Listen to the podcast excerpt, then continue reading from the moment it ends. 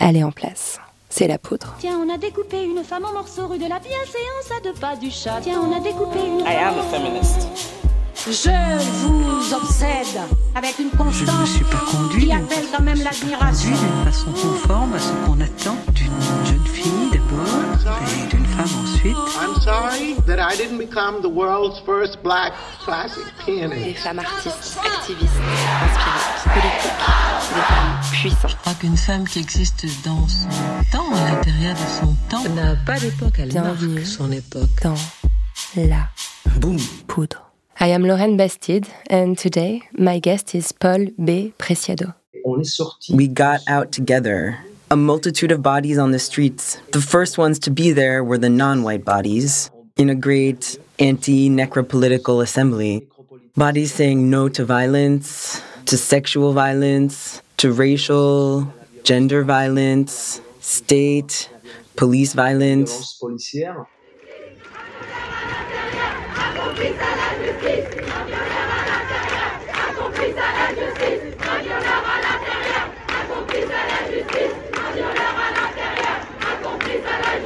Is this the sound of backlash? Or the sound of revolution? This is July 2020, and we're on the brink of change. My mind is swinging between a vibrant hope and the worst pessimism. Frankly, I'm lost. I find peace in reading, in other people's thinking, particularly the one of my guests today. But before anything, a tiny disclaimer. La Poudre was thought as a safe space to discuss sexist mechanism through the experiences of the ones who live it. Up to now, only women's voices, cis or trans, have been heard in La Poudre. It goes without saying that both non binary people and all trans people belong here. Paul B. Preciado's work is crucial to understand today's feminist movement and to question gender representation as we have been doing here for four years now. Have a good listen. Try to take a step away from the howling noise of the world and to take care of what's important your health, both physical and mental, your well being, your sleep, your family of blood or at heart. And this is also self advice, you know? Whew, what a year. Now, see you soon for season 5 of La Poudre. I promise it will be more revolutionary than ever. qui, je vous le promets, sera plus révolutionnaire que jamais. Avec Paul With Paul B. Preciado, we talked about bodies, monsters, and joy. Paul B. Preciado, vous êtes Paul B. Preciado, you're a philosopher and a writer. You're also, and I'm being really objective here, the intellectual with the sharpest, the most complex, the most fascinating analysis of our chaotic times, half biopolitical dystopia and half transfeminist revolution. I'm very honored to have you in La Poudre today. Dans la poudre aujourd'hui. Hello, thank you very much. You're being excessively generous. Not at all. I'm only trying to do my best to think like anyone would do. That's it, thank you. So, you've just published a striking essay called Je suis un monstre qui vous parle, I'm a monster talking to you, which is actually a speech you tried to give a few months ago in front of a college of psychoanalysts. Before this, you've written many other essays over 20 years, among them the Contrasexual Manifesto, Testo Junkie, and of course an apartment on Uranus, which all left a profound mark on today's political thought, both in and out of France. But before we talk about your life and work, I'd like to address the elephant in the room, or rather in the podcast. You are not a woman, Paul Preciado. You're, at least in the eye of state, a uh, trans man, even though I believe you define yourself in a more complex way than that. In La Poudre, for four years now, I've invited only women because I tried to create a safe space here. However, I think that your words and your experience are essential to understand the stakes of today's feminism. And I think that you belong in this podcast. Do you agree? Pourquoi pas, oui. Euh, Why not? Yes. It's true that I've been euh, invited a few times in in women-only contexts. Dans lesquels il y a, il y a que des femmes, c'est-à-dire des femmes. Est-ce qu'on entend habituellement par des femmes, And by women, I mean what we usually mean, which is bodies assigned as female, both in sex and gender. Since in France, we have a hard time making the difference. At least the law doesn't make the difference at all. Euh, so women assigned female at birth, euh, and it's true. I often find myself in literary festivals or in gatherings with artists or curators or philosophers invited amongst women. Parmi les femmes. Et euh, je suis, euh, je suis bien, je suis ravi. And well, I'm, I'm, euh, well, I'm very happy. I feel good.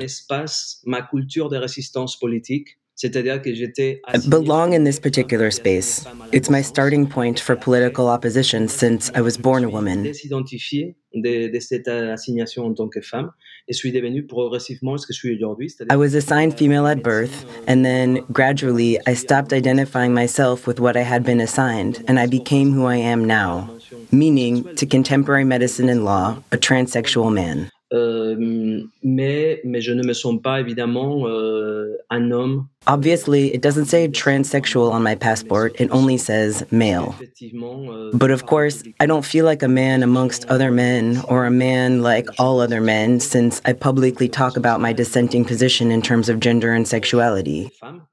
So, in that sense, of course, I'm much closer to women, to bodies that have been assigned female at birth, ever to trans women and non binary bodies.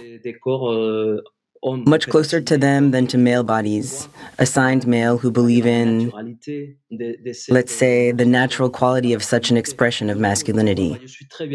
So, yes, why not? I'm perfectly well here, in your space, surrounded by women. Of course. Bon, bah, tant mieux. Vous êtes le bienvenu en tout cas.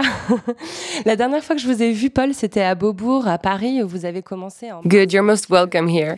Last time I saw you, Paul, it was in Beaubourg, in Paris, where you started in March a series of conferences and performances around Michel Foucault's history of sexuality. Much to my regret, it remained unfinished because of the coronavirus crisis.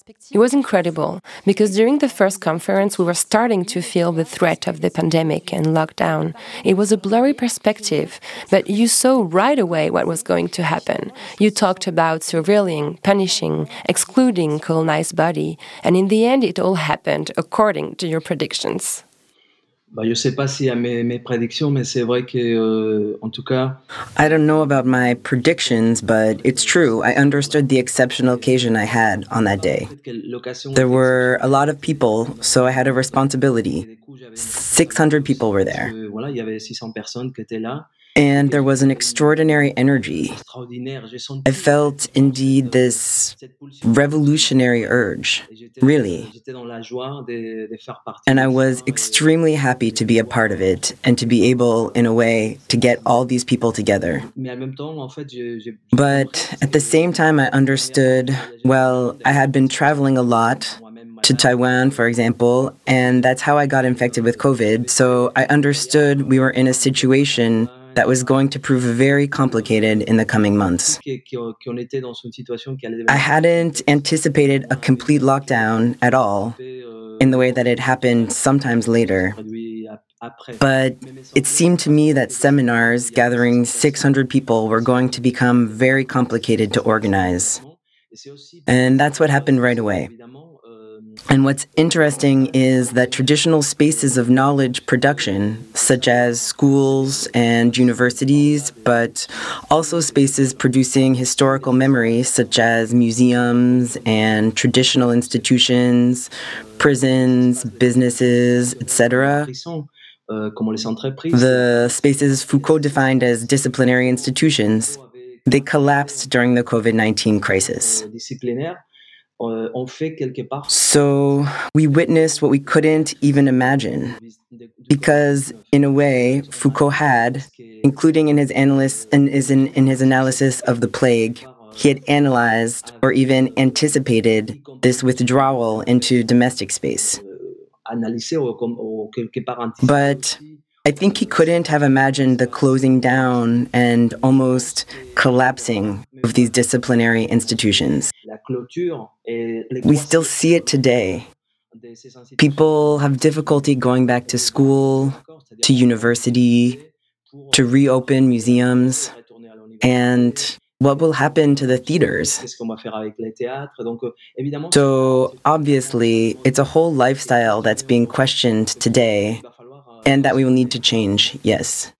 Ouais, puis vous aviez aussi une approche. In this seminar, you also questioned Foucault and tried to add to his work what was lacking, which is anti racism and feminism. And you talked about this hierarchy of the bodies that we really witnessed during lockdown. Non white bodies were much more exposed than white bodies, female bodies were much more constricted than male bodies. I feel that you really, in just one seminar, pushed the idea very far, and reality ended up matching it. Si le réel l'avait pas rattrapé, quoi. Ah, j'en sais rien, mais c'est vrai que, que, je voulais faire euh, une nouvelle. C'est pour ça que j'ai appelé ça une nouvelle. I don't know about that, but it's true. I wanted to make a new. That's why I called it a new history of sexuality. In a slightly emphatic style, of course. In all modesty, I thought that the idea was not to negate Foucault, but to realize that there were a number of things Foucault didn't do with his history of sexuality. And that it needed a feminist reading because actually, the greatest quote unquote historian of sexuality, mainly in France, but also in other countries if we think of the international influence he had. The great historian of sexuality was a non feminist historian who completely neglected the history of female bodies and things as important as the invention of the notion of gender in the 40s and 50s. So obviously, it seemed urgent to me to redo a new history. And again, this so called great historian of sexuality completely neglected colonization and. And still, he worked on France, French history, and especially the 18th and 19th centuries, mostly the 19th century.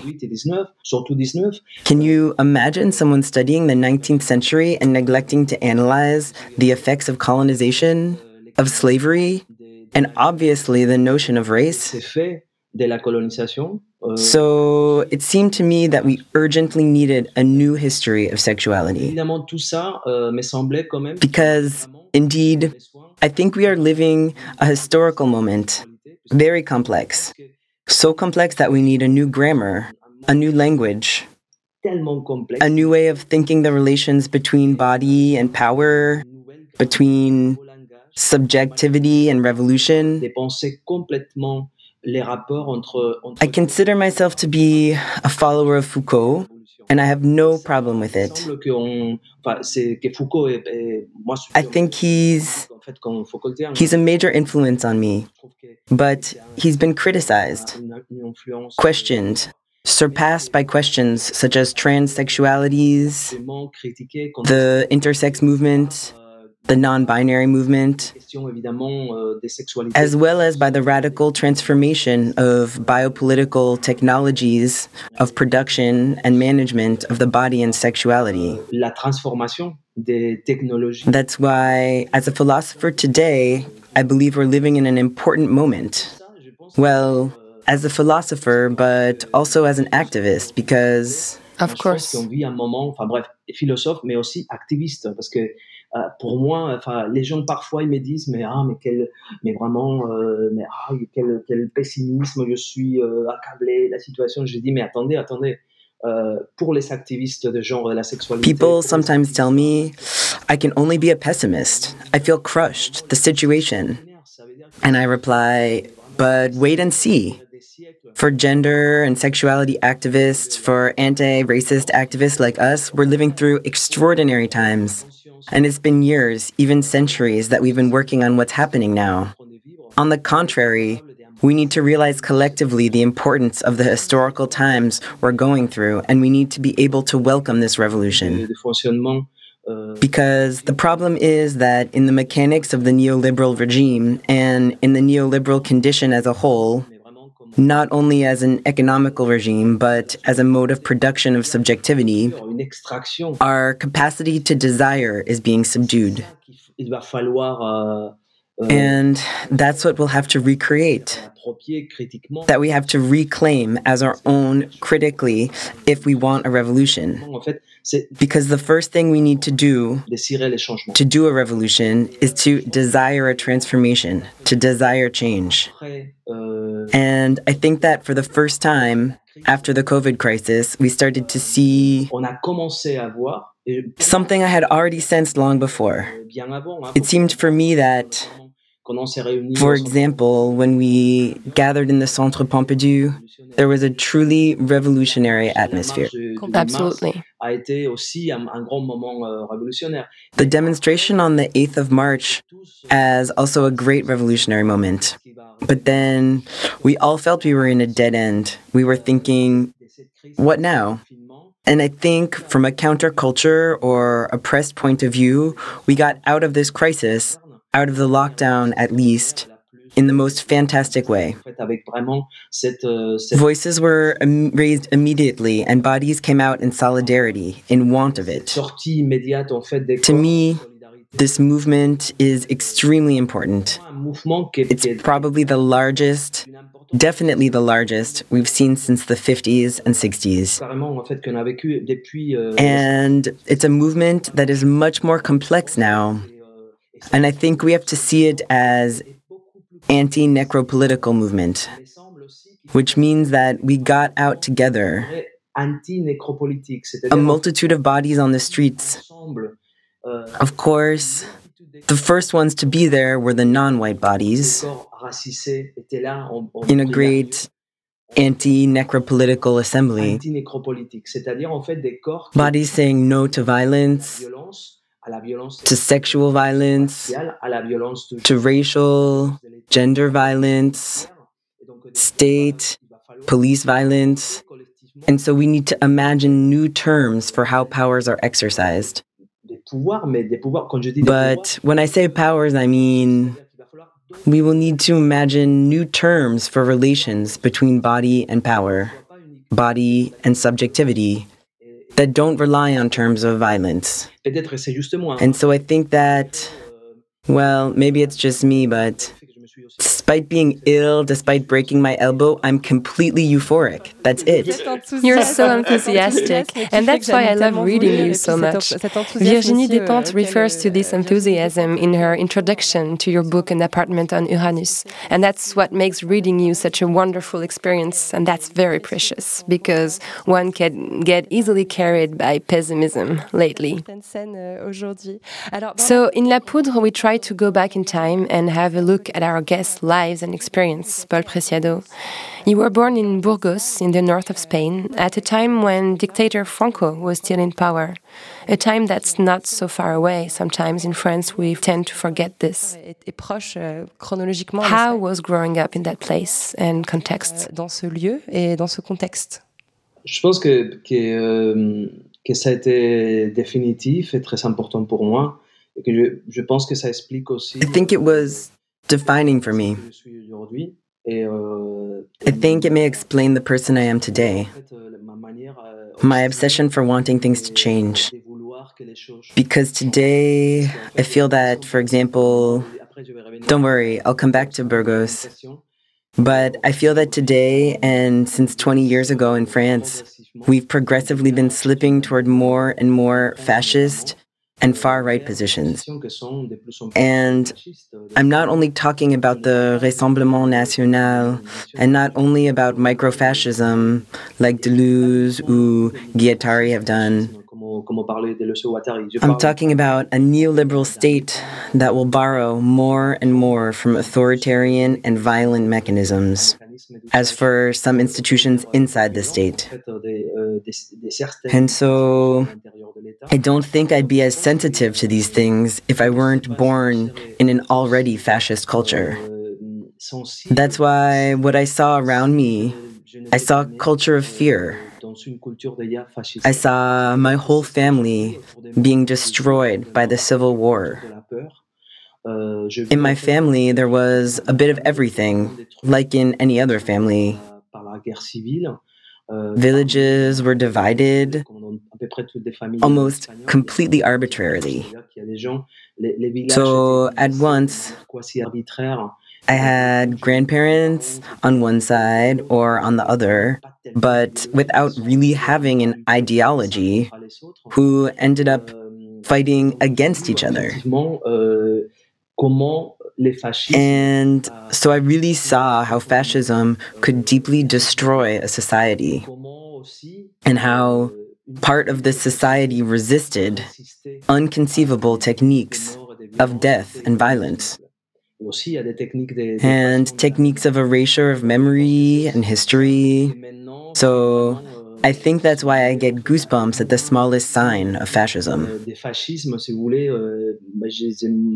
Euh, some kind of ultra sensitivity. parce qu'en fait, parfois, ce qui m'arrive en France, si vous voulez, c'est que j'ai l'impression que. Exactly, that's it. Because euh, sometimes what happens to me in France is that I have a feeling that some of my colleagues, I'm talking about philosophers from my generation whom I met in other occasions, such as philosophical conferences.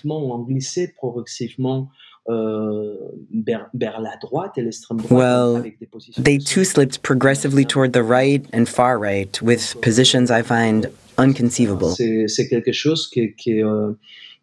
So, yes, I think that this is something that will that I will carry with me for the rest of my life. This and the fear that in the case of societies like the Spanish today, but also Italian, Portuguese, Greek societies that lived for a long time with fascism, mostly in the 50s and 60s, and it's the same in Latin America. In conditions of social, political, and economic unrest, we've a great tendency to slip back into fascism, populist, authoritarian nationalism. Since, indeed, the democratic institutions either never really existed or were destroyed during the fascist period. So, you see, that's why I also have that baggage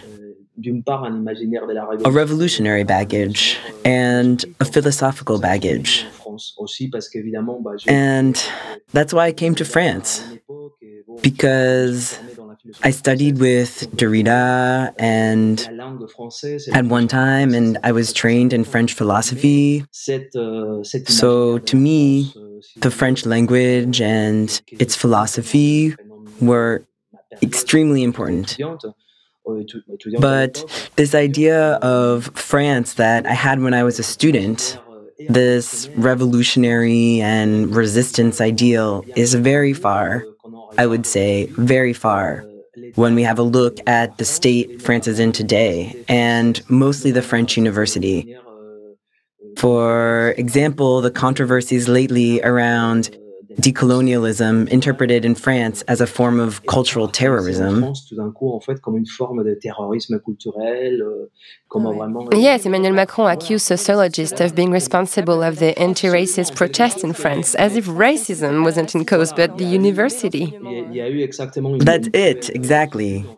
There's been a great opinion column from thinkers like Achille Mbembe or Eric Fassin and others in reaction to Macron's speech, in which he made extremely serious declarations, taking stances not so different from Trump's or Bolsonaro's. There's also this tendency in France to talk about Trump as if the US were completely grotesque. But watch out, because in reality, Macron is getting closer to very serious stances and very similar to Trump's.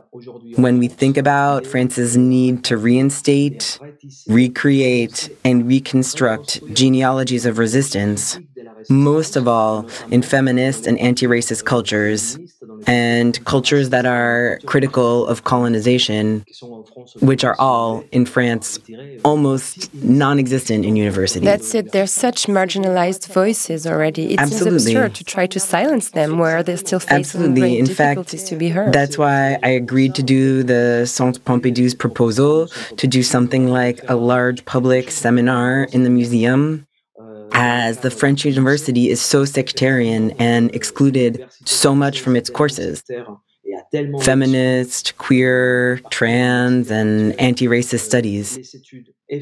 To the point that today you can become a sociologist, an anthropologist, achieve great things in film studies, etc., without ever having heard of, you know, euh, je sais pas, en fait, je veux dire des, des, des, des Monique, Monique Wittig. Or... Yes, exactly. Of Monique Wittig. Not having heard of Cherríe Moraga and Gloria Anzaldúa, that's something else. Or even Gail Rubin, but not knowing who Monique Wittig is. So each time I talk about Monique Wittig, people ask me, where was she from? As if she were. Anyway, there's this idea in France that decolonial thought comes from the US and that, you know, the US are so different from France. Just as we used to say before, oh, no, no, queer thought comes from the US. There's no such thing here. But be careful. Of course, queer thought has only really been a political rereading of French thinkers, among which Foucault, Derrida, but also Irigaray, Kristeva, that were maybe not received as political in France, but that became politicized in the US. Euh, aux États-Unis qu'on est And they've had to cross the Atlantic too. And actually, yes. you've had to cross the Atlantic to discover these thinkers. You've discovered them in New York, didn't you? In a way, there wouldn't be any queer theory if it wasn't for. Judith Butler, for example, wouldn't exist without, let's say, Monique Wittig's the straight mind. So, actually, you can't really talk about queer thought and decolonial thought as thoughts that are American or come from American campuses. On the contrary,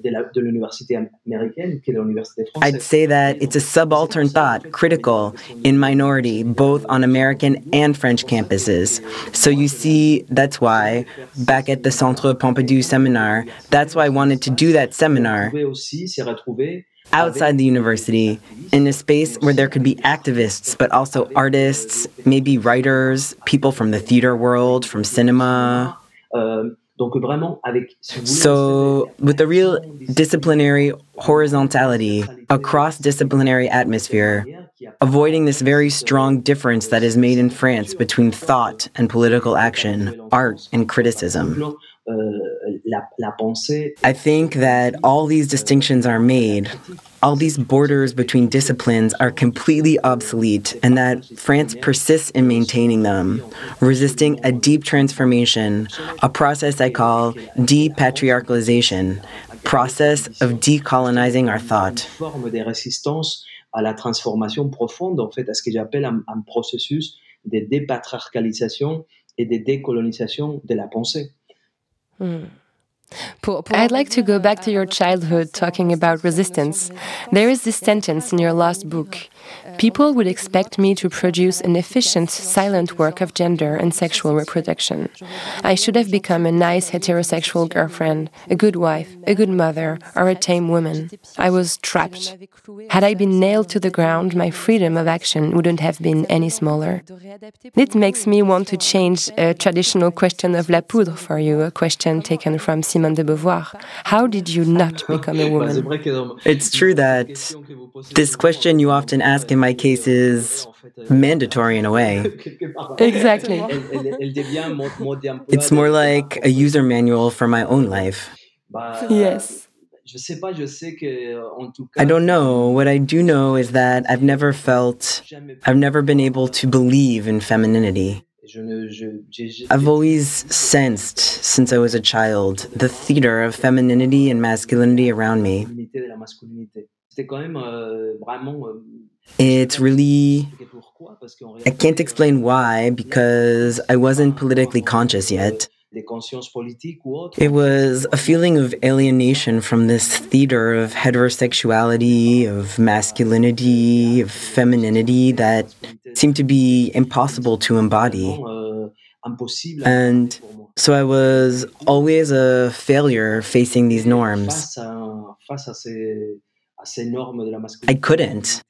I just couldn't. There was always something wrong. And it's true that facing some strategies, some of my friends and colleagues who got caught in these strategies of internal sabotage, which means they tried to embody femininity, but in a dissident way, which is completely possible, by the way. I mean that, as some people accuse me of perverting young people with hormones. But no, well, young people nowadays are perverted by hormones because each time a girl, someone assigned girl at birth, goes to the gynecologist, she goes out with a prescription for the pill. So, in a way, young people are already saturated with hormones, and I have nothing to do with it. However, what I do is changing the prescription in a way. But that's something else, you see? Anyway, I'm not saying that the only way to dissent is taking hormones, or let's say testosterone for people assigned female at birth and becoming trans. Not at all. There are many different strategies of gender and sexual dissent, and so there are many bodies assigned female at birth. For example, assigned female and non white, etc.,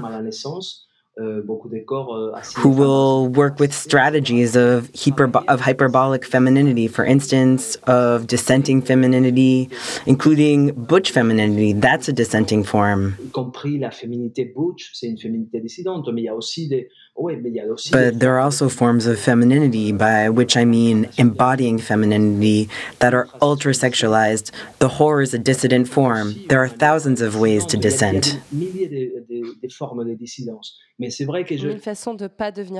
Yeah, there are thousands of ways of not becoming a woman, like escaping maternity and heterosexuality. Exactly. But I wasn't good at any of this. Par exemple, en fait, bon, j'ai eu une, une, un problème quand j'étais enfant. Et donc, I didn't have, for example, well, I had a jaw problem when I was a child. It was really big, so I was very ugly. It was difficult for me to be feminine.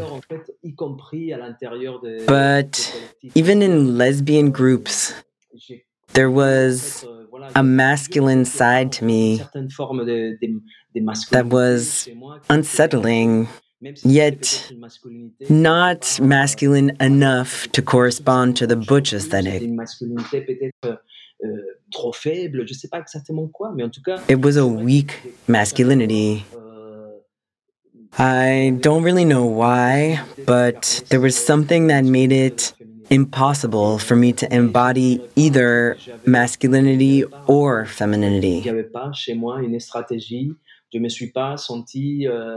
But I didn't have a plan nor a strategy. I didn't know I was trans when I was four years old. Even if at four, I wanted to get a sex change operation. Pour deux choses. En fait, une, c'était pour acheter un. When I was a child, I put money aside for two things to buy a little monkey in a pet store in Burgos who was very unhappy, and I really wanted to buy it. And the second thing was a sex change.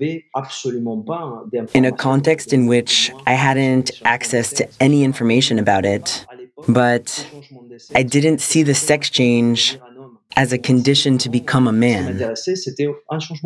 I was interested in sex change, but not at all in becoming a man.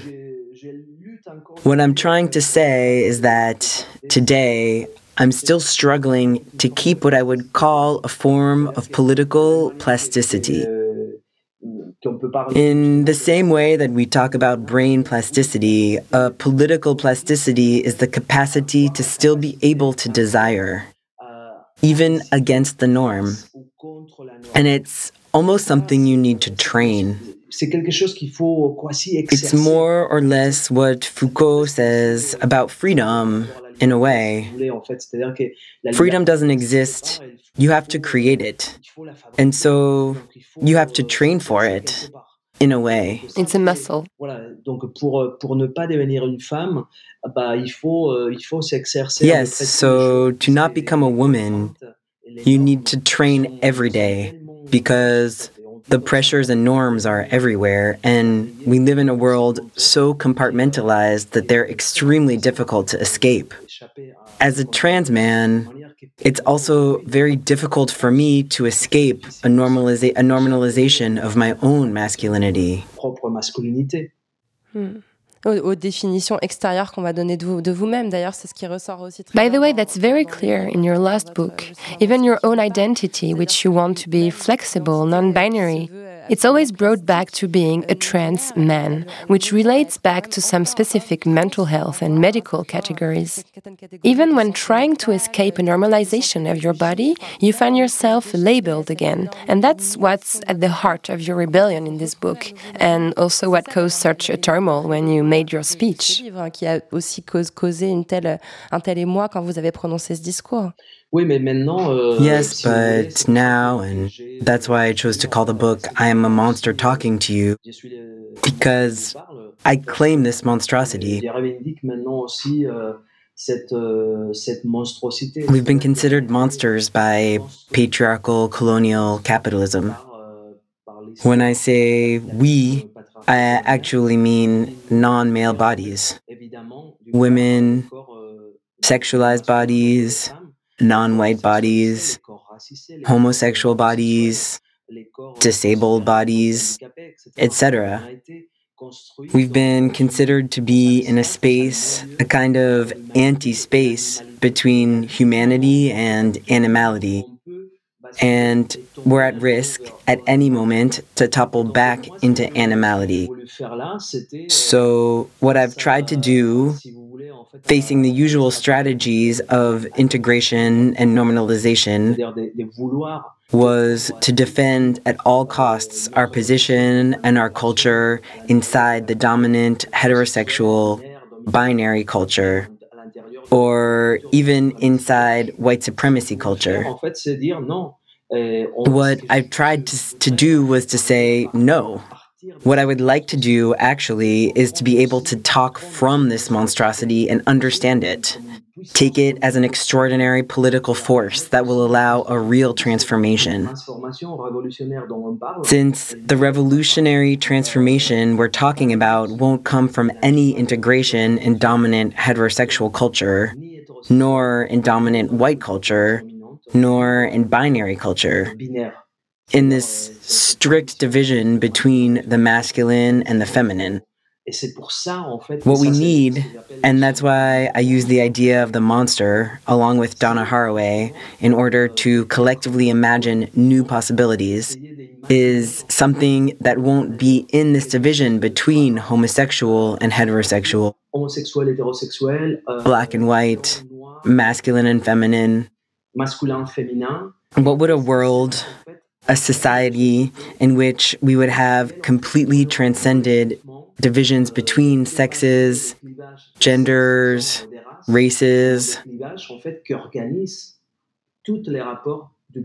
organizing all power and cultural relations look like.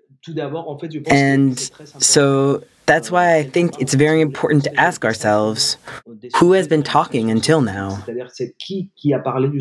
Exactement. Voilà, c'est ça exactement là. C'est exactement là que je voulais en venir parce que vous êtes euh, vous êtes That's exactly where I wanted us to go because you're a philosophy PhD.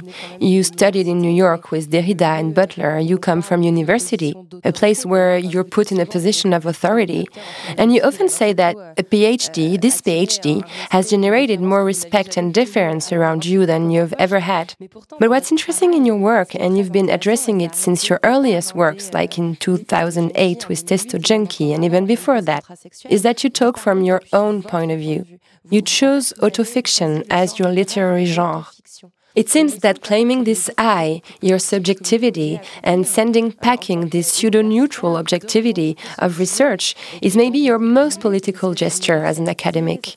Isn't the I what allows you to describe these new possibilities you're describing? en philosophie. Est-ce que c'est pas ce jeu qui permet de faire émerger cet imaginaire que vous décrivez bah, La question, c'est que, euh, en fait, les, je dirais en fait que ceux que, qui occupent la position. Euh, de la suprématie, de la domination, n'ont pas besoin de jeu.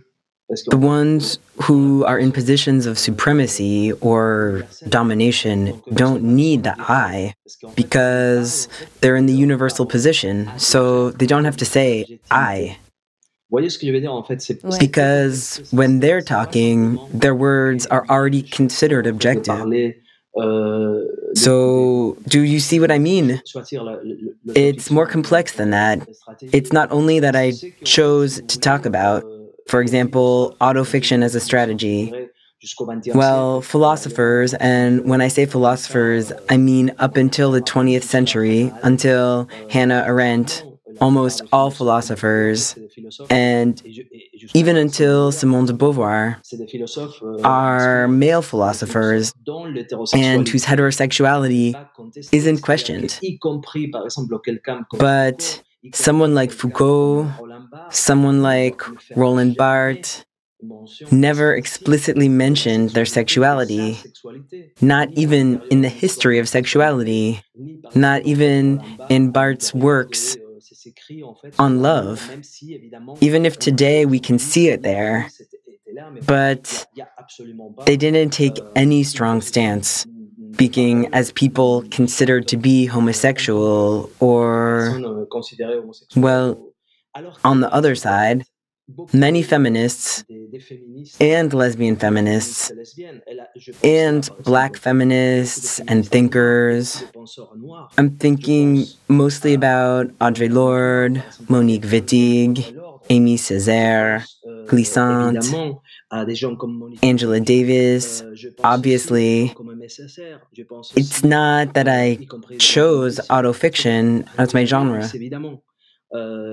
The problem is that I can't be in the position of the universal subject because if I am, I put myself at risk of mixing my thought with hetero, patriarchal, and colonial thought. And so, obviously, if your word is political, there is no other way. It's what Donna Haraway calls situated thought. There is no other way. I have to talk from my own position. But at the same time, every time I say I, it's not necessarily me. Do you see what I mean? Actually, of the course. question is It's the only possible political yes, writing. exactly. That's it. This I is a political eye. It's not a subjective eye. And even if I write in the first person a lot, I'm not narrating everything I do.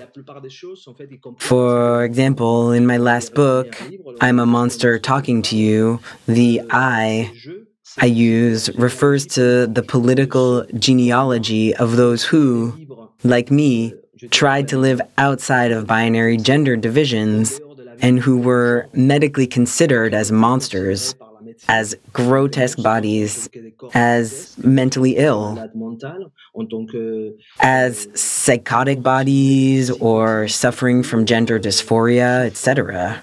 But it's very important and I want to thank you for asking that question because it's often that you find this easy opposition between one side on one side philosophers who don't need the I because they're supposedly objective and on the other side, well, yes, women, feminists, trans, non-white people that can't avoid using the I.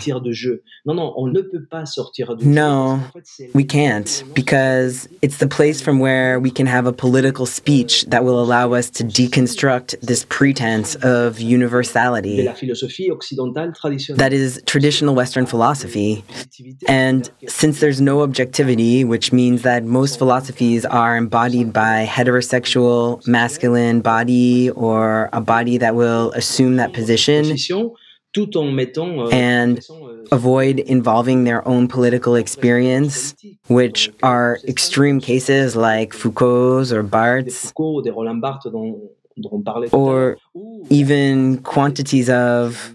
We could make a whole new podcast thousands of podcasts about it, quantities of lesbian women who are still closeted and, until very recently, completely put their sexuality aside to be able to structure a speech, philosophical or not.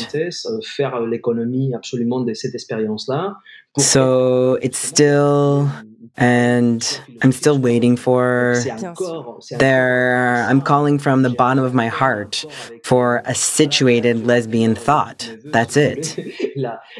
And that's why I claim myself to be a follower of Monique Wittig.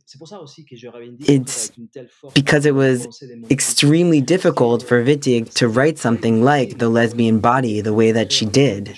And she paid dearly for it. Euh, After that, she was more or less forgotten from literature, from the history of French literature, and she moved to the US and died there as a completely unknown writer.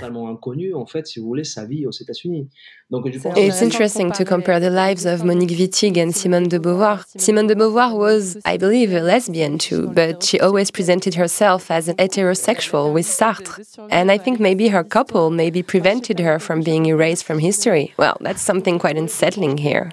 I wouldn't say Simone de Beauvoir was lesbian because to me, lesbianism is also a political stance. Yes, of course. And so, actually, I believe that unfortunately, Simone de Beauvoir was. Well, she's had mistresses. Yes, but Simone de Beauvoir was above all lesbophobic, even though she could have a sexuality with women. Do you see what I mean? Of course. To me, being a lesbian is also a speech position, meaning a political position. If you're not capable of taking this political position, it doesn't matter what you do in bed or who you do it with or with who you do it. Do you see what I mean? So, this relationship between writing and sexuality, between politics and sexuality, between production of knowledge and sexuality is very complex. And what's interesting now is that we're starting to understand that autofiction doesn't mean talking about yourself. People will say it's self centered. No. For example, what I find interesting in I'm a Monster Talking to You is how trans and non binary bodies have been reduced to being monsters, animals, pathologies, medical cases, and criminals. And this genealogy is a political genealogy. Of course, it's extremely important in my life, but my book is not a psychological narration. Do you understand?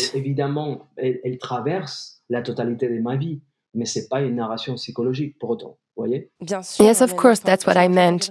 There is this sentence in your book which I believe sums up all the ongoing minority struggles. Not medicine, nor the law, nor neuropsychiatry acknowledge my body's right to express itself with expertise about its very own condition.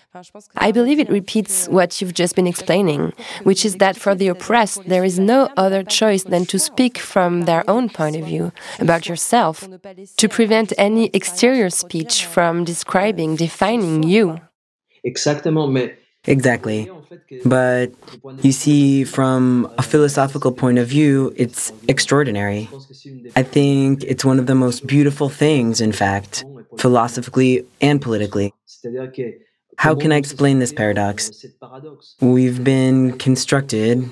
I'm saying we, for we're a very large group of bodies, if you include children's bodies or feminized bodies, so women's bodies, bodies that are considered as homosexual or to be mentally ill, disabled, etc.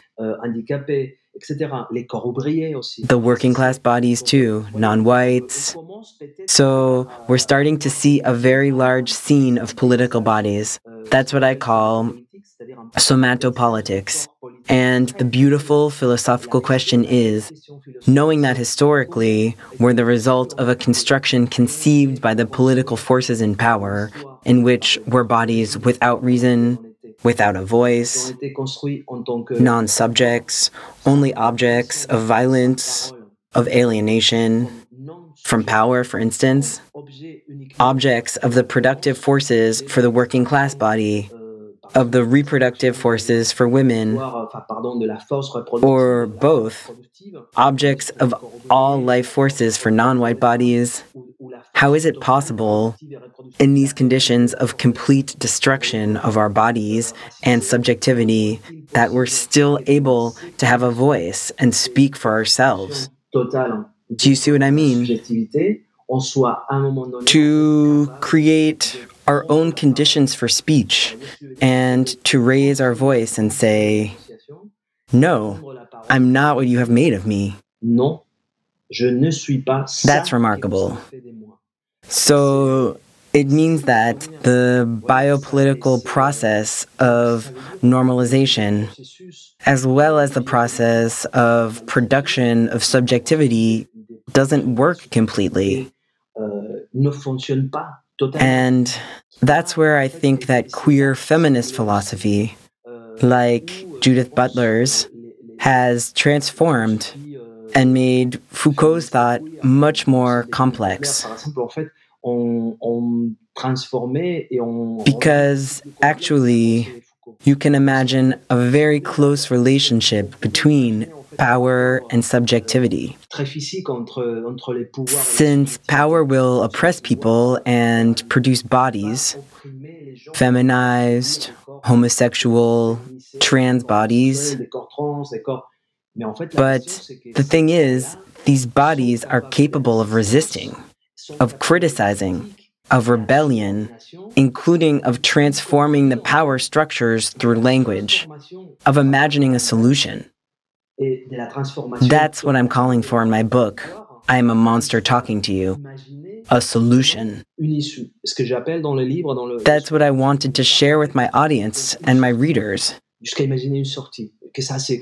There's almost, C'est ce que je voulais aussi partager. unfortunately, I have to say, almost a solution. C'est qu'en fait, en réalité, il y a presque toujours. je And this solution, toujours une issue. we still have to create it collectively. elle est à construire. Il faut la And to create it, we need techniques, close to artistic ones, euh, by which I mean imagination. celle de l'art. C'est-à-dire avec That's why I'm always working with euh, artists, euh, que je travaille toujours and why I'm always going back to art and literature. dans ce livre-là, je suis For instance, I went back to Kafka in this book très souvent vers l'art ou vers because, for me, philosophy is what Donna Haraway calls nonfiction speculation. dans la Haraway appelle Do you see what I mean? It's an art of nonfiction, Spéculation, but in which the forces at play are the forces of imagination. Bon, mais dans lesquelles les forces sont les forces de l'imaginaire. Dans la philosophie, It's funny because this paradox, it seems to me that you can also find it in your idea of body as a somatic library, which means that the body, which can be seen as biological, very real, very non fiction, is at the same time associated with all history, all culture, and every single construction. And you pour a whole set of images in each of these bodies.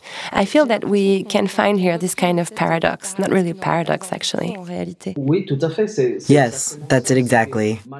The problem is that, unfortunately, capitalist, patriarchal, colonial thought decided the body was an object. elle a, elle a rendu le It made the body into an anatomical object, often reduced to its production force, or, in the case of feminine body, to this kind of violent coincidence between the female body and the reproductive system. That's an extraordinary diminishing of the female body to its uterus. So we have to try to make the notion of body more complex at all cost. Somewhat like Freud did. I'm very critical of psychoanalysis as a clinical practice, but I'm a big reader of Freud, whose philosophy I enjoy very much.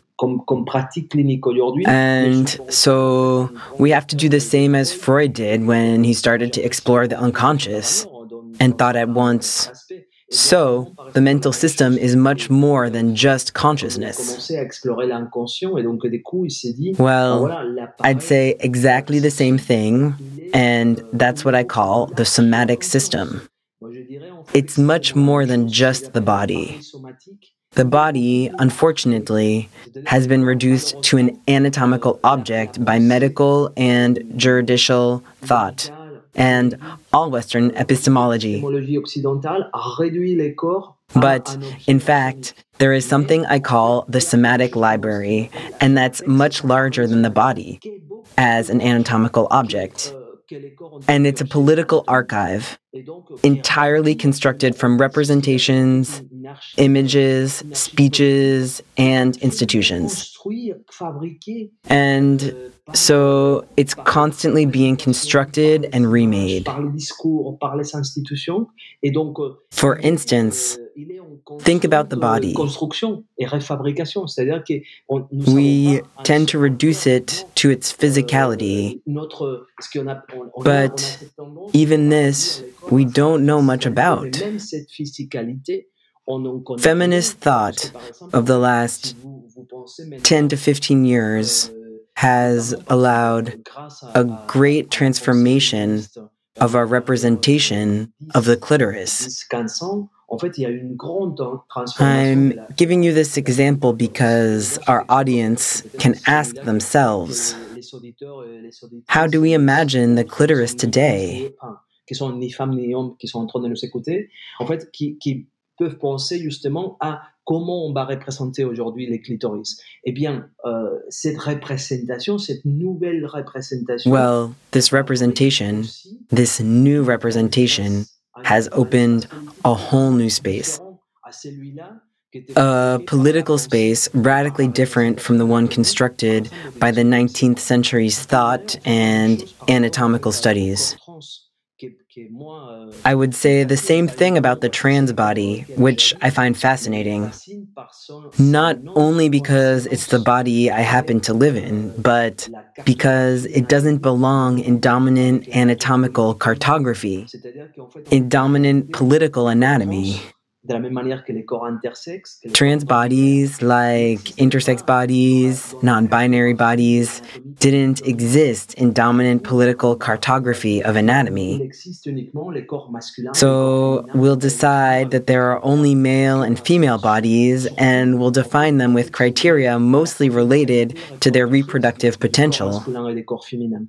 Mais par contre, en fait, So I'm going to use a notion I don't use very often euh, the materiality of trans, intersex, and non binary bodies didn't exist in representations of anatomy, nor in juridical and institutional representations. ni dans la représentation euh, And to inscribe it in institutional, anatomical, and juridical representations would change absolutely everything.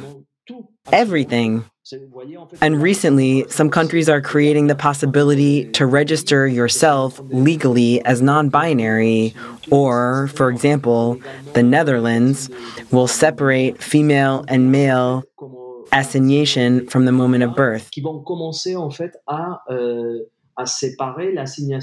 Qui vont commencer en fait à, euh, à séparer l'assignation fille et garçon du moment de la naissance. À ne C'est plus quelque faire chose- mention du sexe sur la carte. There is no longer a mention of gender on your ID. That's extraordinary. C'est ce que je demande en fait, c'est c'est ce que je demande depuis des années. It is. Euh, je That's what que I'm asking for, euh, and it's been years. I think that assigning a gender at birth is discriminatory. Je le, je le crois. C'est-à-dire que de toute façon, on va être en fait, si vous voulez, dans une dans ce que j'appelle en fait. Anyway, we'll enter in a phase of change, of epistemological shift. epistemological transformation, which also means a transformation of language, representations, knowledge systems that will get us out of the regime of sexual difference. When I say this, obviously, my psychoanalyst colleagues and many philosophers, anthropologists, etc., French and non French, say Paul Preciado is mad. Well, let me tell you, I'm sorry, but we said Galileo was mad too when he said the earth revolved around the sun. And I think that we're in a moment exactly like this one, and we'll see it happen. We'll witness this moment when we'll acknowledge the radical multiplicity of beings and therefore the impossibility of assigning a body, male or female, at birth. And so, once and for all, we'll disconnect the body as human being from any sexual assignment. Hmm. We come across with your enthusiasm again. That's so characteristic of your work. And I know where you get it from because you say it often. It's something we have in common. You feel an immense joy by reading those intellectuals and researchers. You've mentioned some of them during the interview Donna Haraway, Monique Wittig, Angela Davis. It's a real joy to read this text and to see the world through these texts. However, I've listened to some of the interviews you've given recently, and there seems to be such a gap between what you say and what the person in front of you understands of what you say. It makes me laugh sometimes. You know, they introduce you like, well, Paul Preciado, you have those weird ideas. Stop it. How do you manage this hiatus between the place you're in and the place you take your devoted readers to, and these people who have never thought about disconstructing the notion of gender. La déconstruction du genre, quoi. Vous avez raison. Hein, euh, J'étais, j'étais récemment confronté à ça, notamment. Euh, You're right. Euh, I've recently faced such situations, mostly during radio interviews, that have been rather violent. Euh, but indeed, I think there's a gap in language, in grammar. But I talk a lot about it because to me, it's a political and institutional responsibility. Where's feminist education in France? Where are queer studies?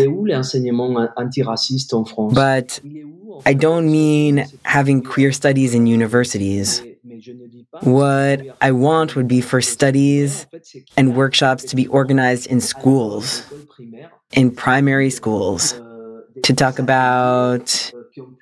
Because without this, how can we change deeply rooted and interiorized practices of gender violence that start during one's school years?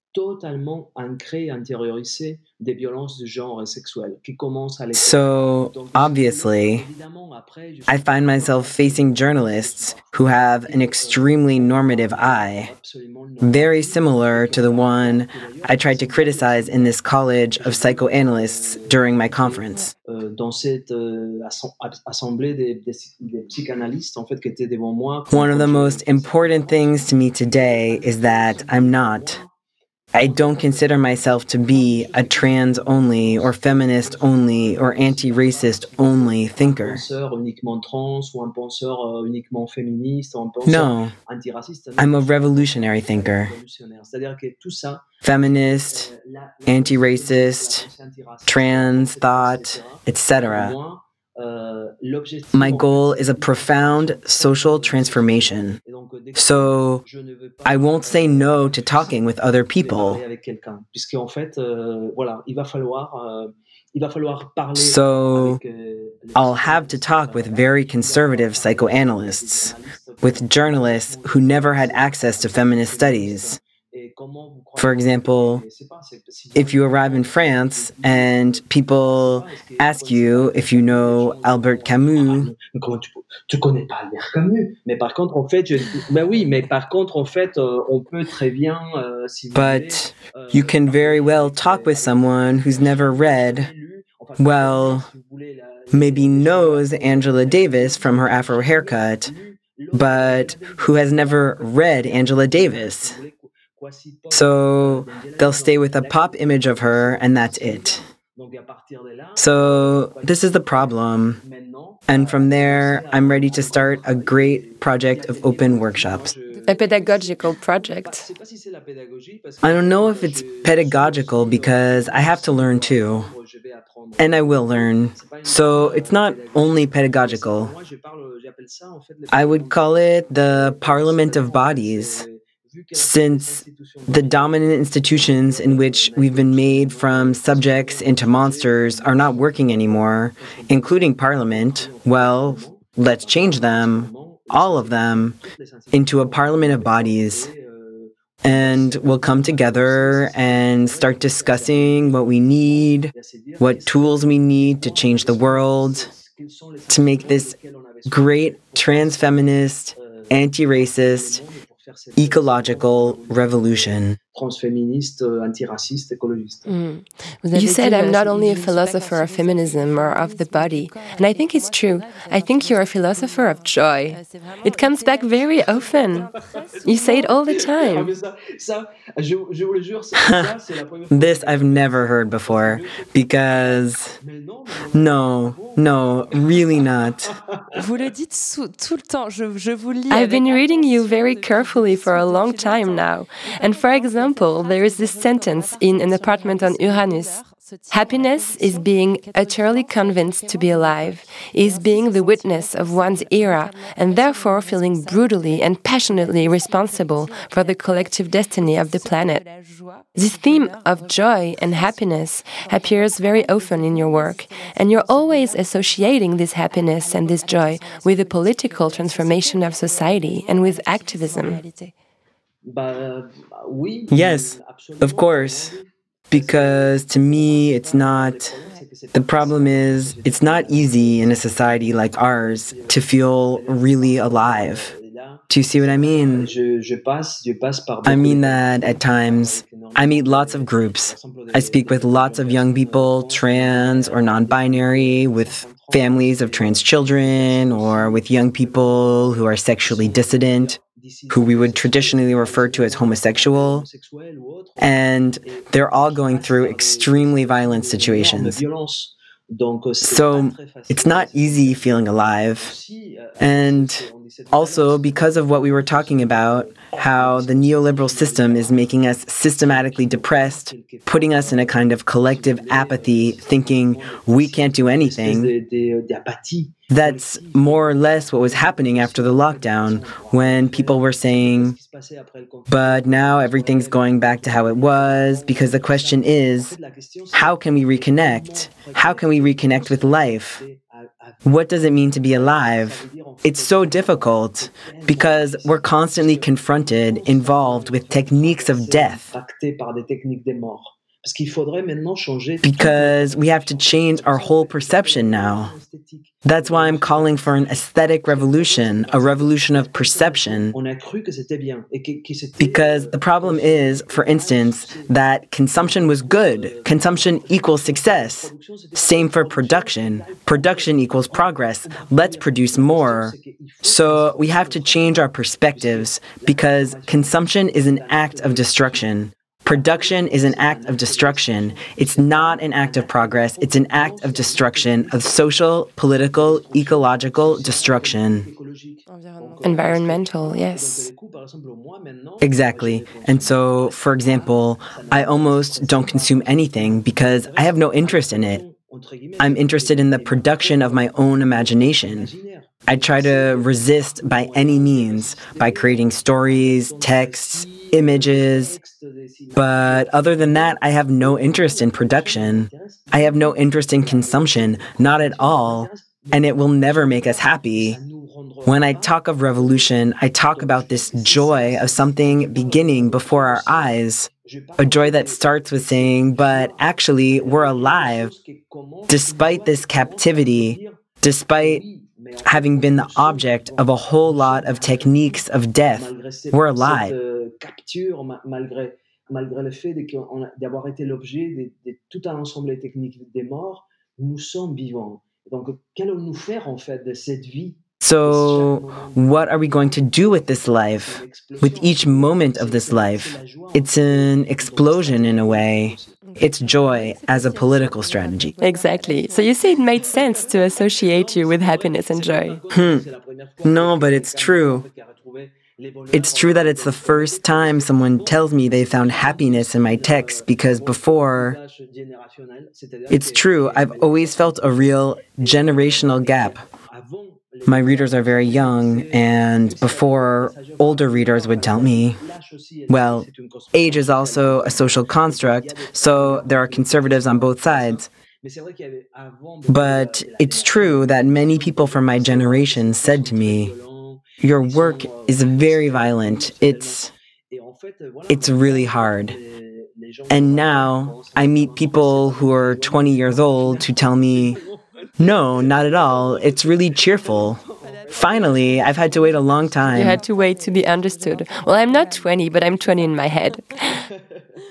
Paul Preciado, how do you get along with your rebel and non reproductive uterus, as you put it in your book? Very well. For the moment, I have no problem. There's been a cognitive and sexual resignification of my uterus, and that's it. It's a trans and very happy uterus. Excellent. And if I tell you la poudre, the powder, what does it mean to you? The powder, to me, the first time I heard it, I, well, I'm Spanish, so it means anarchism, Barcelona, bomb, explosion. And so the powder, if you can, instead of dropping a bomb, powder is in your voice. Because I think that all revolutions start with the voice. So a revolutionary powder in your voice this could be powerful. That's perfect. That's the best definition possible for my work. Thank you very much for your time. Thank you very much. It was a pleasure. c'est un vrai, un vrai plaisir. Thank you very much. Thank you for inviting me.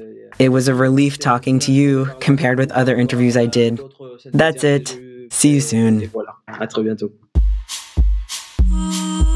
Thank you to Paul B. Preciado for speaking up in La Poudre. Nouvelles Écoutes is the executive producer of La Poudre, a podcast produced by Aurore Meyer-Mailleux. Thanks to Lucie Pleskov for the translation and to Rafi Wofsi for his voice in English. The English dubbing is made by Laurie Galigani and mixed by Marion Emery.